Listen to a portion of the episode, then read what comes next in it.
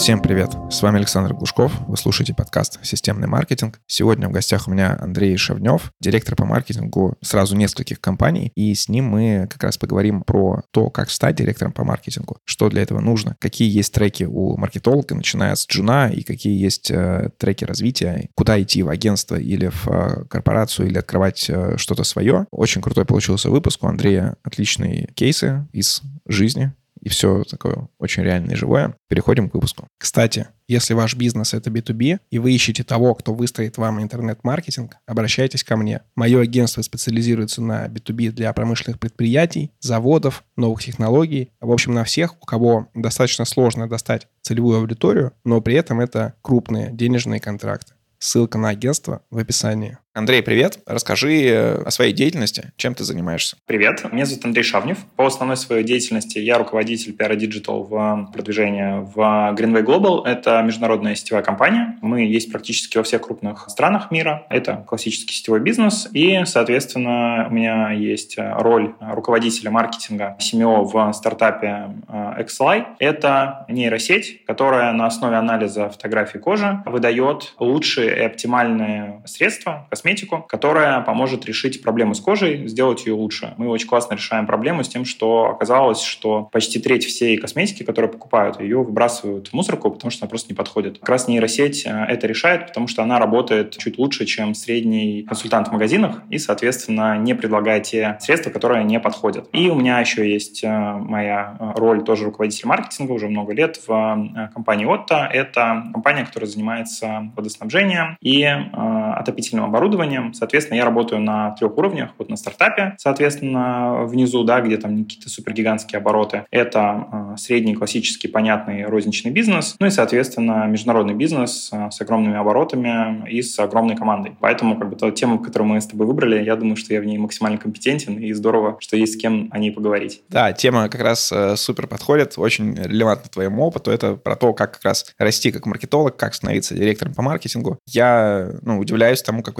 у тебя получается все это совмещать. Я какое-то время был тоже в подобной позиции, но у меня любая работа, когда я работаю в какой-то компании, то есть она мне через там 2-3 месяца, она становится сильно неинтересна. То есть я прям не могу в нее вовлечься, я все время ухожу в свои проекты, и в итоге, ну, большую часть жизни я проработал в своих проектах, хотя, естественно, бывало уходил там из-за каких-то сложностей и так далее. Расскажи, я считаю, что вот то, как я шел, или мой трек, он такой, ну, немножко ошибочный, хотя он там из опыта, из experience а, вот, но он ошибочный. Какие вообще ошибки совершают маркетологи, вот э, простраивая вперед вперед свою карьеру. То есть они там приходят как спецы и выбирают, как им развиваться. Вот какие ошибки самые частые? Я тут э, буду с позиции того, как я работаю с джунами, потому что я очень много людей, во-первых, сам нанимаю, и, опять же, поскольку у меня довольно большое количество команд, в которых я работаю, и еще, поскольку я занимаюсь консалтингом, я периодически помогаю моим коллегам э, и компаниям э, набирать людей в команду, в том числе часто джунов. И главная ошибка, как мне кажется, сегодня, я причем ее последний год, как раз даже два, э, очень часто обсуждаю с коллегами, мне кажется, главная главная ошибка в том, что ребята, которые хотят начать свой путь в маркетинге, они начинают учиться и даже идут не в вузы, что на самом деле не является ошибкой. Университетское образование в маркетинге, оно может пригодиться все-таки, с него хорошо стартовать. Очень много ребят, которые хотят начать работать в своем маркетинге, они начинают свой путь с того, что они идут на курсы. Причем, как показывает практика, на курсы идут не специализированные, то есть это не а, мейджоры в онлайн-образовании, это почему-то блогеры. Более того, сейчас, мне кажется, в маркетинге есть порочная практика из-за блогеров, из-за, видимо, курсов не очень э, высокого уровня, это в том, что джуны, э, ребята, кто еще учится в университете или кто только закончил, они очень часто думают о том, что маркетинг — это, во-первых, легко, во-вторых, что там сразу платят очень много денег. У меня очень много было ребят, которые приходят, э, я смотрю, что в целом как бы, ну, практики какой-то либо ноль, но в целом по профилю человек мне подходит, он, в принципе, любознательный, видно, что там по тестовому заданию более-менее ответственный, хоть и выполнил его не очень хорошо, но сдал там его в срок. Я понимаю, что этого человека могу а, под себя подтянуть. Потом мы начинаем обсуждать зарплатные ожидания, и они просто вообще а, космические, то есть они совершенно не соответствуют рынку. И когда я просто очень мягко спрашиваю ребят, почему вы хотите столько денег, они говорят, ну вот мы же прошли курсы там у блогера, дальше идет какое-нибудь имя, и говорят, что вот ну, там написано, что вот мы должны с нашими знаниями зарабатывать вот столько. Это первая, как мне кажется, фатальная ошибка. Вторая фатальная ошибка — это то, что очень неправильно выбирают первое место работы. Потому что а, если хочется научиться все-таки грамотно работать в маркетинге, получить хорошую экспертизу, не стоит идти в небольшие компании, в которых маркетинг очень слабый. Невозможно научиться маркетингу в компаниях, в которых, например, практически не выделяют маркетингового бюджета. В этой ситуации ребята попадают иногда на годы в ситуацию, когда они обслуживают продажи, делают листовки, занимаются там в лучшем случае ценообразованием и выкладкой, и приходят к ситуации, я таких ребят видел, когда они через 3, 4, 5 лет приходят, например, искать повышение в зарплате и понимают, что их навыки, они абсолютно нерелевантны рынку, и, по сути, им там через 3-5 лет приходится начинать с нуля, а более того, иногда там с зарплатами даже ниже, чем были компании, в которых они работали. И на такие ситуации, на самом деле, наблюдать довольно грустно. То есть ты считаешь, что лучше идти сначала в агентство? Мы тут в нескольких подкастах обсуждали, что, в принципе, один из самых лучших треков — это идти в агентство, крупное агентство желательно, чтобы у тебя была большая насмотренность, большое количество проектов, и там ты уже можешь и выбирать, и учиться в рамках там каких-то реальных задач с учетом всего-всего. То есть и в тендерах поучаствовать, и в плохих проектах, и в проблемных проектах, в хороших проектах, во всех. У меня есть а, богатый агентский опыт, поэтому тут я прям абсолютно тоже могу на эту тему тоже довольно квалифицированно рассуждать. Заходить в агентство — это отличный карьерный трек, но проблема с агентствами в том, что а, очень часто ребята, которые приходят на агентскую сторону, джуны, они по-разному попадают в проекты, попадают под разных руководителей, и очень часто это просто тот стресс, который ребят, к сожалению, выжигает, и они там через 2-3 года вообще не хотят к этому маркетингу абсолютно прикасаться. Поэтому для кого-то это хороший выбор, для кого-то плохой, потому что, например, если изначально человек пошел в корпорацию, где его менторят, где его развивают относительно его, соответственно, скорости, где он проекты получает не сразу пачкой, да, где у него большая ответственность, а где ему ответственность потихоньку разгоняют, то очень часто там, через несколько лет этот человек становится супер классным профессионалом в своей отрасли. Проблема в чем? Что э, если ты приходишь изначально в компанию, то ты выбрал отрасль, и ты в ней начинаешь развиваться. И, соответственно, потом перескочить из нее в другую довольно тяжело. Я прям э, видел несколько ситуаций, в том числе у моих коллег, довольно скилловых, с большим опытом и там, с высокими зарплатами, когда они говорили, блин, ну я вот в своей металлургии b 2 работаю вот уже там 10 лет, у меня там все окей, но я вообще бы хотел быть вообще чем-то другим заниматься. Но когда я прихожу там на собеседование, мне говорят, блин, ну как бы мы тут вообще парфюмерию продаем, нам этот а, опыт в металлургии b 2 вообще не интересен. Агентство в этом плане очень классная штука, потому что можно посмотреть, пощупать разные проекты и выбрать индустрию, которая человеку нравится. Поэтому тут как бы стоит выбирать, насколько быстро человек хочет развиваться и какого типа скиллы он хочет получить. Ну и опять же, имеет смысл подумать, не этот вопрос там про 5 и 10 лет в будущем, да, который там любит HR задавать, потому что он э, некорректный. Но с точки зрения своего карьерного трека иногда стоит подумать, а вот там через 10 лет все-таки, что я хочу? Если, например, человек хочет там действительно какую-то понятную, стабильную, очень высокую на самом деле зарплату, это возможно в корпорациях, то имеет смысл пойти по корпоративному треку. Опять же, в корпорации можно довольно быстро научиться куче всему, потому что корпорация довольно замотивирована на развитие сотрудников. Я начинал с корпорации, работал в корпорации в большом холдинге Сибирский деловой союз, и считаю, что там свою базу очень классную я именно там получил. Но при этом я, когда работал в агентстве, я смотрел на ребят, и я понимал, что да, блин, круто, вот они сейчас это попробовали, это, они поняли, что там, например, там, не знаю, какая-нибудь, э, ладно, не будем называть там пивной бренд, просто вообще не их им это там не нравится. А, например, одежда — это прям cool. Еще я, кстати, бы агентство, наверное, рекомендовал ребятам, которые все-таки в будущем мечтают заняться какими-то своими проектами. Потому что в агентстве, мне кажется, вот этот вот а, опыт для запуска своих проектов получить намного быстрее можно. Потому что очень часто в агентстве человек получает не какой-то кусочек работы, да, например, там, рекламное продвижение, да, или там таргетированную рекламу. Он может посмотреть на проекты в целом и получить базу, с которой потом, когда он начнет просто делать свои проекты, ну, либо, например, там станет в партнерской позиции, да, в каком-то стартапе, то ему делать такие проекты намного проще. Потому что все-таки корпорация все-таки так или иначе этот опыт, он довольно категоризирован. В корпорации у тебя есть определенные зоны ответственности, с которыми ты работаешь, и ты очень часто не видишь всю картину в целом. Это тоже надо иметь в виду, когда ребята начинают работать. Ну вот, я бы так сказал. Если хочется спокойно, стабильно, не быстро но понятно расти, это корпорация. Если хочется быстро разобраться в маркетинге, выбрать индустрию для себя, то это однозначно агентство. Если хочется начать какой-то свой проект, то либо корпорация в отрасли, которая хочется в будущем начать проект, либо если такой отрасли нет, то имеет смысл просто пойти в агентство, пощупать, разобраться и понять вообще, окей, вот я набрал кучу опыта, и с этим опытом я могу с этим а, бизнесом стартовать. Кстати, по моей выборке не так э, много людей после агентства запускают что-то свое. То есть вот из вот агентского где я работал, наверное, я, ну, еще, может, наверное, пару человек, а остальные пошли по корпоративному пути, то есть они, ну, из агентства перешли на сторону клиента, и сейчас они там директора по маркетингу там и так далее, что как бы, ну, круто для меня, потому что вот ты работал с ними в агентстве, вы работали над одними проектами, кто-то был твоим подчиненным, кто-то там руководителем, а сейчас они в классных компаниях, директора по маркетингу, у тебя хорошие знакомства, что тебе в любом случае всегда дает плюс. Ты вот много раз говорил про индустрии тоже. Как считаешь, какие индустрии потенциально вот через те же 10-15 лет будут э, более востребованы? Вот если работать э, в рамках России, например. Ну, в России, конечно, там сейчас не хочется вот это вот э, заряжать телегу про импортозамещение и прочие моменты. На самом деле все индустрии более-менее, они э, все живы-здоровы. Ну, то есть нет такого, что там, не знаю, там люди завтра перестали одеваться. Или вот надо обязательно идти и заниматься нейронными сетями. Когда мы говорим про индустрию, мы говорим в широком плане. Почему я, например, стал работать в стартапе? У меня в определенный момент э, возникла такая э, ситуация, в которой я такой, в принципе, все проекты, которыми я занимаюсь, они довольно физические. Но на рынке востребованы ребята с э, айтишным опытом. Нет такой думаю, окей, а что я могу сделать для того, чтобы этот айтишный опыт получить? Ну и, соответственно, писался на супер ранней стадии стартап и для того, чтобы в этом разобраться. И теперь у меня, соответственно, этот опыт тоже есть. Но при этом, если мы говорим, например, про маркетинг, да, например, продуктовый, ну, как бы, окей, физические продукты, ну, нам кажется, что это прошлый век, но, тем не менее, это индустрия, эти продукты продаются, там можно выстраивать э, комплексный системный классный маркетинг, этому можно научиться, и очень глупо думать о том, что у нас на рынке специалист, который в маркетинге IT очень классный, он сильно лучше, чем классический специалист маркетинга, который умеет а, продвигать продукты. Более того, если мы возьмем с тобой срез зарплат, просто, опять же, это очень сильно зависит от компании к компании. Вообще не факт, что, например, человек, который работает в маркетинге IT-компании, он будет зарабатывать сильно больше, чем человек в маркетинге продуктовый. То есть тут вопрос, что нравится, потому что, ну, человеку могут нравиться сервисы, классно, можно заниматься их продвижением. Если человеку, не знаю, нравится, опять же, у меня один коллега мой занимается электронными сигаретами, и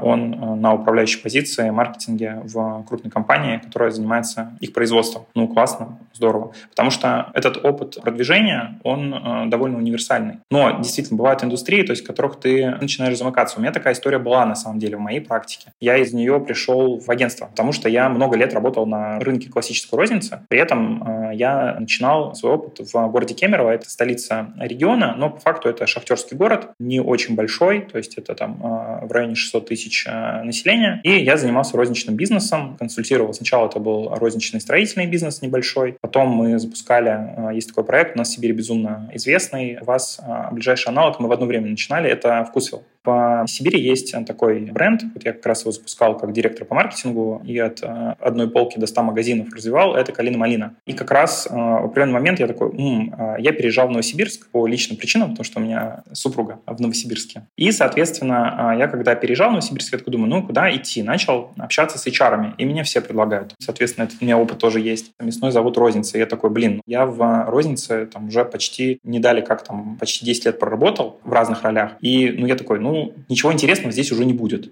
Ну, то есть, окей, может зарплата чуть-чуть подрасти, классно там. Снова сделать розницу от там, 0 до 100 магазинов, ну, это техника и математика, я могу этот опыт повторить. Но нового опыта я там уже не получу. И в этой ситуации я как раз э, думал, куда идти, и пошел в агентство. То есть я пришел э, конкретно в самое крупное агентство в Новосибирске, которое на тот момент тогда было самым крупным, это АГТ, э, филиал, соответственно, международного агентства, которое есть центр в Москве, и начал работать с большим количеством индустрий, и вы, ты просто не представляешь, как мне опыт мой из розницы пригодился в продвижении пива, банков. Опять же, у меня был супер большой проект, я целый год им занимался, 2019. Это продвижение бренда Made in Казахстан на территории России. Ты просто набрал больше-больше опыта, ну и в конечном счете это привело к результату. Поэтому я на самом деле бы сейчас на этом не зацикливался, особенно для молодых ребят. Более того, тут есть такая штука, что вот если мы с тобой возьмем IT-компании, да, попасть в маркетинг IT-компании, там высокая конкуренция просто потому, что индустрия на хайпе. Но, например, пойти в какую-нибудь большую, хорошую розничную сеть, туда тоже возьмут и и там зарплата будет, на самом деле, особенно для джуна, не просто сопоставимая, она может быть даже и выше. Потому что как раз в том числе и айтишные проекты, они средние зарплаты а, подтянули. И очень часто компании классические, они понимают, что ну, для того, чтобы забирать людей с самого начала, им нужно платить довольно неплохие деньги. Более того, есть, условно, у классических индустрий, да, ну, опять же, сейчас там не будем про импортозамещение и прочее, да, но позапрошлом году я в том числе занимался продвижением большого проекта Coca-Cola по найму стажеров, сотрудников а, на позицию джина. И И это были классные образовательные продукты, проходя которые ребята попадали на стартовые позиции, на самом деле с очень неплохими зарплатами. Ну и, соответственно, сразу в международную компанию. Поэтому на этом зацикливаться вообще не стоит. Надеюсь, нас слушают ребята помоложе. Говорю, смотрите прямо на индустрии, просто что вам интересно, что откликается. Потому что везде на самом деле можно найти компании, в которых будет хороший, сильный маркетинг, где вы сможете подтянуть свои скиллы и компетенции. Да, и при этом учитывайте, что то, что вам откликается, оно может меняться. То есть если мне в раннем возрасте мне очень не нравился B2B, мне не нравились какие-то там тяжелые такие вот истории, то сейчас, наоборот, я от них кайфую, и я понимаю, что они, ну, для меня сейчас интереснее, чем какие-то B2C проекты. Давай с тобой поговорим про личный бренд. Маркетологи чаще всего это сапожники без сапог. Среди них э, есть вот те блогеры, про которых ты упоминал, которые создают свои курсы, и э, их можно как-то, ну, по-разному к ним относиться, но мне все оказалось, что они крутые тем, что они э, свои же знания маркетинга, пусть небольшие, но они их применяют на практике и развивают свой там бренд или там свои какие-то курсы. Пускай курсы не самого лучшего качества, но они реально применяют этот маркетинг для себя. Те же, кто работают там в агентствах, корпорации, ну, из тех, кого я знаю, для них это была работа, а потом все, вот я закончил, и для себя это не применяю. Насколько нужно раскачивать свой бренд маркетологу и какие ты видишь для этого пути?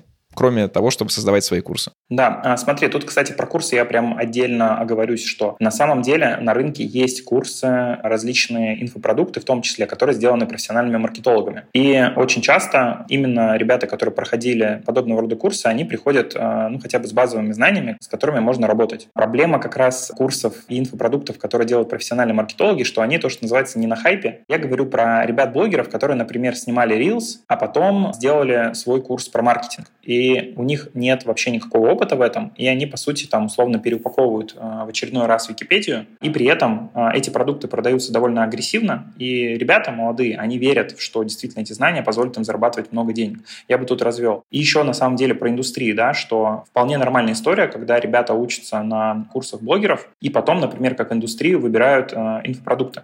Это тоже индустрия довольно большая, и очевидно, что те знания, которые им преподают в формате продвижения продуктов, где главным кейсом являются инфопродукты, здорово, когда они начинают этот кейс использовать и этот опыт для того, чтобы как раз продавать такие же продукты. В этом нет ничего плохого. В инфобизе, там, при всем снобстве к нему тоже можно научиться, в нем, в этой индустрии можно работать. Но когда это курсы девушки, которая рассказывает про ремонт, кухонную утварь, а, но при этом она почему-то записала курс по таргетированной рекламе, ну, как бы этот опыт странный, его нельзя использовать, ну и, соответственно, зарплатные ожидания здесь нужно поумерить. И как раз есть история с тем, что на самом деле вот прям бич наша профессия о том, что мы действительно умеем классно работать с продуктами, с индустриями, но при этом вообще не умеем работать с собой. Один момент был, когда я прям реально начал заниматься своим личным брендом, я трачу на это некоторое количество времени, потому что, когда я, опять же, работал в рознице, я в определенный момент понял, что когда я езжу по конференциям, они рассказывают информацию и делятся своими кейсами, я такой, блин, ну это все, ну, как фигня собачья, потому что, ну, у меня есть типа круче. Но при этом меня как бы никуда не зовут, меня никто не знает. я такой, блин, ну, это очень вообще странная история. И тогда я подумал, блин, ну, надо что-то с этим делать. И при этом, с точки зрения карьеры, я подумал, что, блин, если меня никто не знает,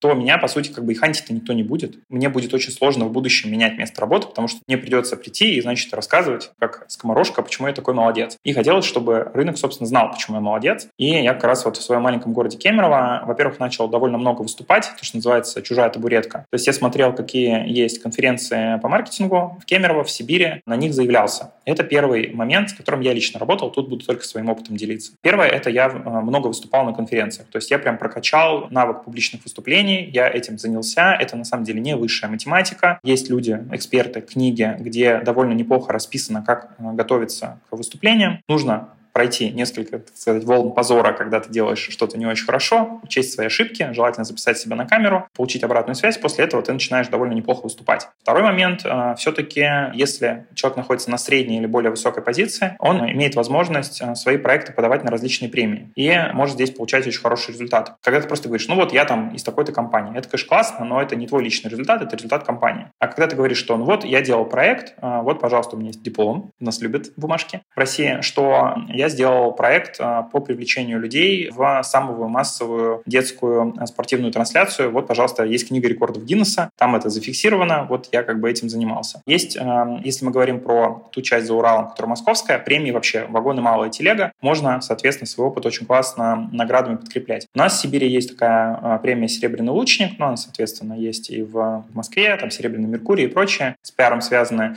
Но там есть номинация, которая называется «Маркетинговые коммуникации». Вот у нас там в Сибири Сибири это единственная, по сути, такая серьезная награда. Там я подумал, окей, что мы можем сделать, чтобы ее получить. У меня там был проект ресторана запуска. Я его сделал очень круто, на мой вкус, и на вкус потом жюри. Эту награду тоже получил. Поэтому сразу становится проще здесь себя в том числе и позиционировать как профессионала. И третье, опять же, ну это в моем случае очень классно сработало. Понятно, что это путь не для всех. Я в определенный момент начал много преподавать, причем преподавать в вузах. Я преподаю в Новосибирском государственном университете экономики и управления, преподаю в различных школах, это очень классный на самом деле опыт. Во-первых, потому что меня знают как человека, который обучает других маркетингу, и, соответственно, значит, у меня есть экспертиза, которой я могу делиться, и значит, мой вес как а, ну, личный бренд и вес на рынке, он немного выше. А второй э, бонус преподавания в том, что ты, во-первых, готовишь людей, которых ты потом можешь себе забирать на работу. А следующий момент, что у тебя в какой-то момент, как у меня сейчас это произошло, у тебя в большинстве крупных интересных компаний и